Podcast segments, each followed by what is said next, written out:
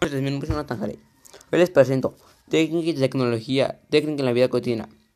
A lo largo de la historia, el ser humano ha tenido que satisfacer diferentes necesidades para sobrevivir, a satisfacerse o facilitarse diversas labores, inventó objetos y desarrolló procedimientos. Hacia los objetos podemos relacionarlos con el concepto de tecnología y a los procesos desarrollados con, el, con la técnica.